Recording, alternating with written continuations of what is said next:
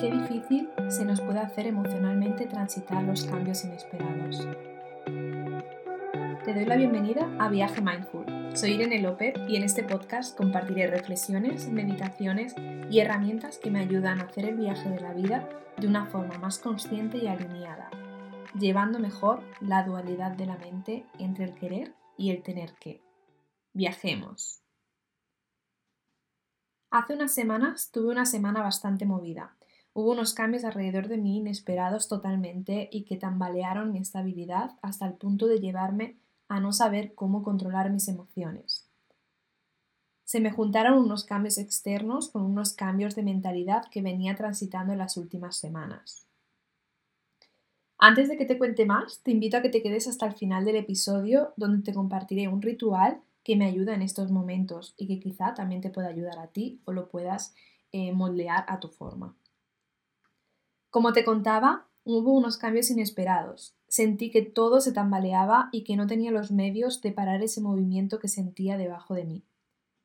Sentí diversas emociones, tristeza, rabia, injusticia, miedo al cambio, ansiedad, muchas emociones.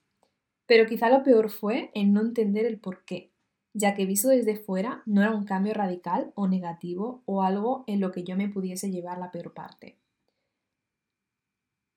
Ahora me está incluso viniendo que probablemente me tambaleó una creencia de mí. Total, que a la montaña rusa de emociones se juntó mi crítico interior que me martirizaba diciendo que estaba haciendo un drama. Maldita voz interior. Se necesita de mucha escucha interior para decirla gracias por tus opiniones, pero en este momento no me interesan. ¿Te ha pasado alguna vez que de, no entender por qué una situación te afecta más de lo que te debería de afectar, según tú? Puntualizo según tú porque al final somos nosotros los que nos ponemos esas expectativas de cómo nos debemos sentir y cómo deberíamos de gestionar ciertos momentos. Hemos crecido pensando que está mal llorar y mostrar los sentimientos, que es un signo de vulnerabilidad, que está visto como una debilidad. Pero sinceramente creo que esto solamente nos lleva a retener emociones en nuestro cuerpo que tarde o temprano acaban saliendo de distintas formas. Hacer espacio a las emociones sin juzgar lo que estás sintiendo, transitando esa, esa incomodidad, es el primer paso para que baje la intensidad y para cambiar de perspectiva sin acumular emociones negativas en nuestro cuerpo. Bueno, y ya que este podcast es mi lugar de reflexiones y confesiones para normalizar nuestra ciclicidad y que cada uno somos como somos y no hay nada malo en ello, en esos días se me juntó un drama interno, y es que aunque no haya empezado a llorar, pero ya tenga ganas, mi cara cambia totalmente y se ve que voy a llorar y lo odio, me hacía sentir incluso peor. Pero oye, estoy aquí para contarte y normalizar estas cosas, porque sé que no estoy sola, porque tú tampoco estás solo o sola, porque todos escondemos la vulnerabilidad pretendiendo que no somos humanos, pretendiendo que eso no es una fortaleza. Cuando la vulnerabilidad es cuando sueltas, cuando te rindes, cuando aceptas. No es quedarse ahí forever y hacerse la víctima, es sentir y sentirse y permitirse abrazarse en ese momento. Si hay algo con lo que te quiero que te quedes en este momento es que estés en la incomodidad, que te des el espacio de sentir, aunque creas que dentro de ti no está pasando nada.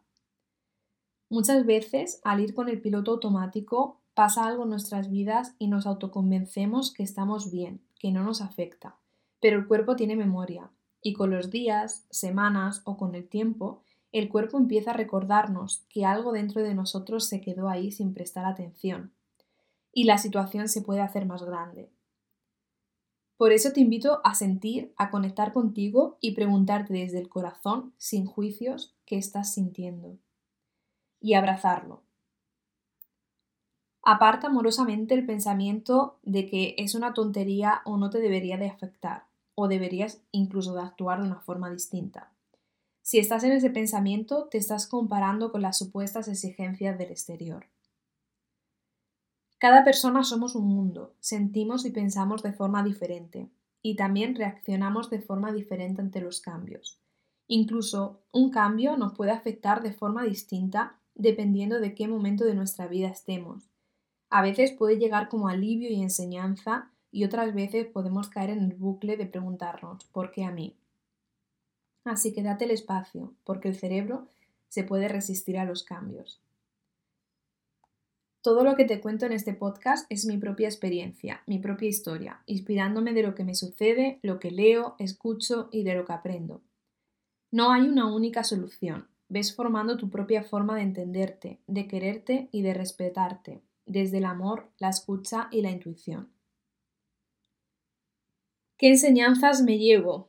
Visto con perspectiva después de unas semanas y, mm, este sube y baja de emociones. En primer lugar, me ha hecho un clic de ver cómo no eh, me respeto en un ámbito en concreto de mi vida y cómo he desestabilizado mis rutinas de lo que me hace bien en el momento en el que no he sabido cómo gestionar ciertas situaciones. Me lo he permitido durante unos días porque sé que tengo las herramientas para no quedarme ahí y saber que es algo transitorio y que la luz está al final del túnel. En esos momentos darme cuenta de todo lo que me aporta el yoga y la meditación en el día a día, ya que me hace en ese momento de saber que dentro de mí está el silencio y todo está bien. Y visto unas semanas después, como decía, he visto cómo mi mentalidad se ha transformado totalmente respecto a esta situación. Si aprovechamos los cambios, estos nos llevan a ser una mejor persona de la que éramos antes. Me gustaría mencionar que los cambios llevan sus fases. A continuación te voy a contar las siete fases del proceso de cambio, que vienen de un estudio de las fases del duelo de Elizabeth Kluber-Ross, psiquiatra y escritora. La primera fase es la fase de sorpresa o shock, es ese estado emocional en el que se siente una especie de apatía y de rechazo a la, responsabilidad. La segunda fase es el rechazo, incredulidad a lo que está sucediendo. Entramos en un estado de pasividad. Tercera fase, frustración. Es cuando empezamos a darnos cuenta de que algo está cambiando, pero no estamos del todo convencidos es una fase de resistencia donde puede haber rabia o tristeza. Cuarta fase, depresión. Momento en el que tenemos el ánimo bajo y nos falta energía. Puede que no veamos una salida.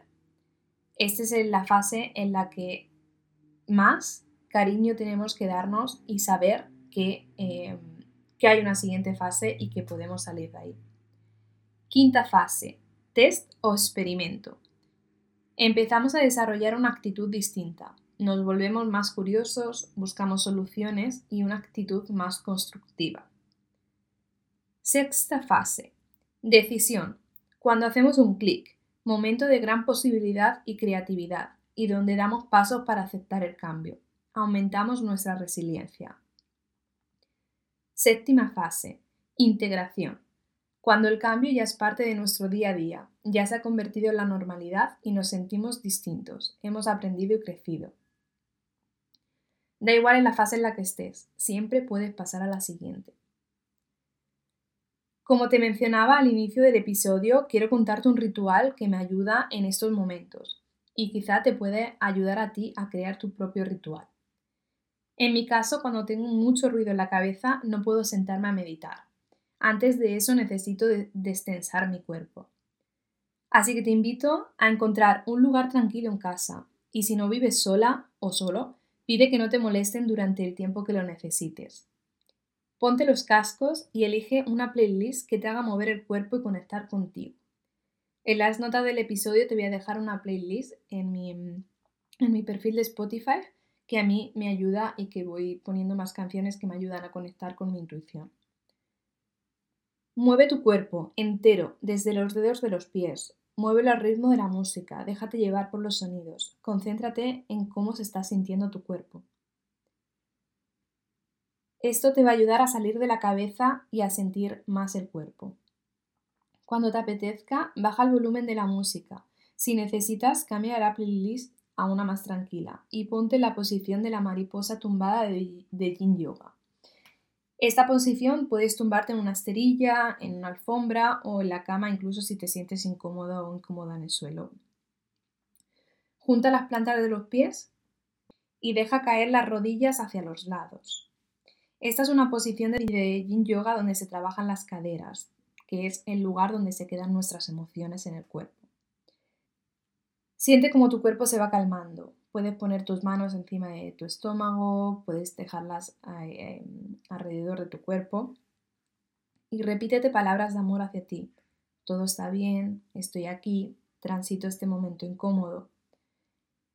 Y cuando estés lista o listo, sonríete y date las gracias por haberte tomado este tiempo para ti. Si lo sientes, te invito a meditar en silencio después de este momento. Y te invito a escribir, a soltar todo lo que está pasando por tu cabeza en este momento, a dejarlo ir. Si realizas el ritual en algún momento, me encantaría saber si te ha ayudado y cómo te has sentido. Hasta aquí el episodio de hoy. Si te ha gustado este episodio, te invito a suscribirte y a valorarlo en la plataforma en la que estés escuchando, a compartirlo con esas personas en las que has pensado mientras escuchabas el episodio y en cualquier momento puedes escribirme un email a viagemindful.gmail.com contándome qué te llevas. Nos escuchamos en el próximo episodio. Hasta pronto.